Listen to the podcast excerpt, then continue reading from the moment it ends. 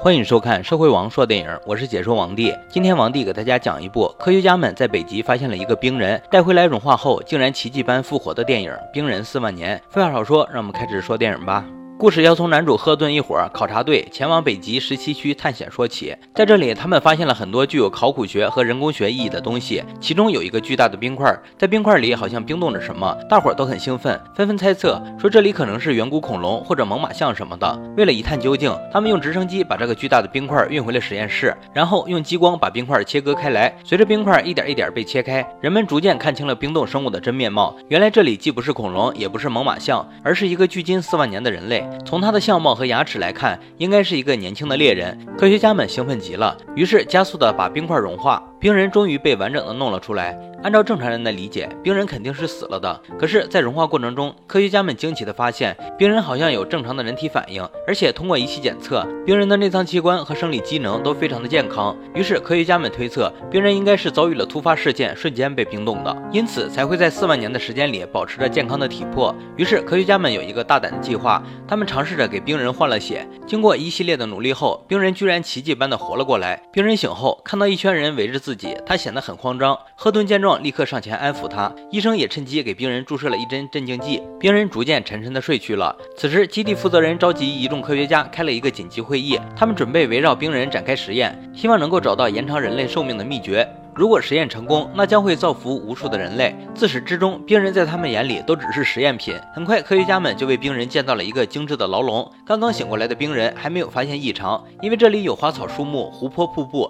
最关键的是，这里还有丰富的食物。他很开心，用远古的生活技巧煮熟了食物。可是他不知道的是，科学家们一直在秘密地观察他。但这里终究不是真正的外界环境。冰人还是发现了藏在水下的水管，也是因为这根水管，他找到了牢笼的边缘。直到这时，他才明白自己是被囚禁起来了。即使是四万年前的人，也不喜欢自己被囚禁。于是他变得很癫狂，不停地嘶吼呐喊，表示抗议。为了防止冰人出现什么过激的行为，工作人员当即使用麻醉枪放倒了冰人。再次醒来后，冰人似乎意识到了什么，他不再对触手可及的食物感到欣喜，而且还一直郁郁寡欢，好像是丢了魂儿一样。不得已，我们的男主人类学家赫顿准备和冰人尝试沟通一下。因为这边的研究人员最像冰人的也只有他了。同样的一脸大胡子、蓬松的头发，还有高高的鼻梁，相似的体貌特征，让两人天然多了几分亲近感。冰人对赫顿的身体进行一番检查过后，终于放下了戒备。他和赫顿谈起了心，因为语言不通，两人只能比划着手势进行尬聊。与此同时，时基地这边也找来了顶级的语言专家，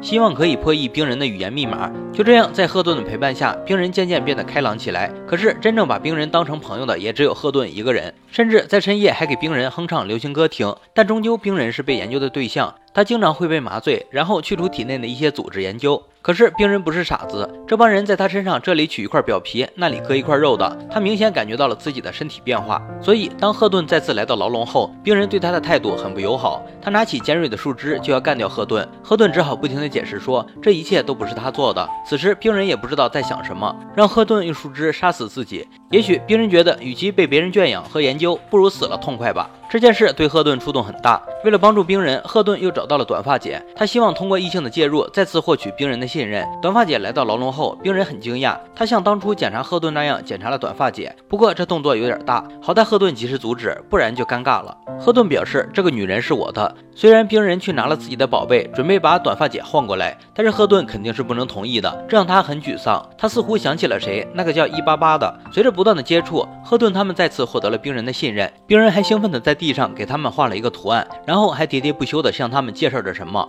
通过冰人的比划，短发姐判断冰人应该是在介绍自己的家人。但兴奋过后，冰人却问赫顿：“我的孩子在哪里呢？”虽然他现在有人陪，但这些都不是自己的家人。这时，基地上方来了一架直升机，冰人看到后瞬间陷入了癫狂之中，他疯狂地跑跳纵跃，想要抓住直升机。然后嘴里还在不停的大喊着“比塔”，可是整个基地没有一个人知道这个词语代表什么意思。最后，工作人员只得把直升机赶走，病人这才停止了抓狂的行为。不过自此以后，病人好像变了，他找到了很多食物，也像是祭祀，摆在了地上，好像是要准备祭祀活动似的。为了搞清楚病人说的“比塔”是什么意思，赫顿再次来到了北极，从当地的爱斯基摩人口中得知，这个词语的意思是一种叫做梦行的仪式。通过这段时间的接触，赫顿大致了解了病人执意要完成这个仪式背后的动机。七。原来冰人在被冰冻前离开自己的种族去寻找食物。他原本想进行梦行的仪式，祈求神明赐给他的族人们食物。可是突发险情，他被冰封四万年。醒来后，他恢复了四万年前的记忆。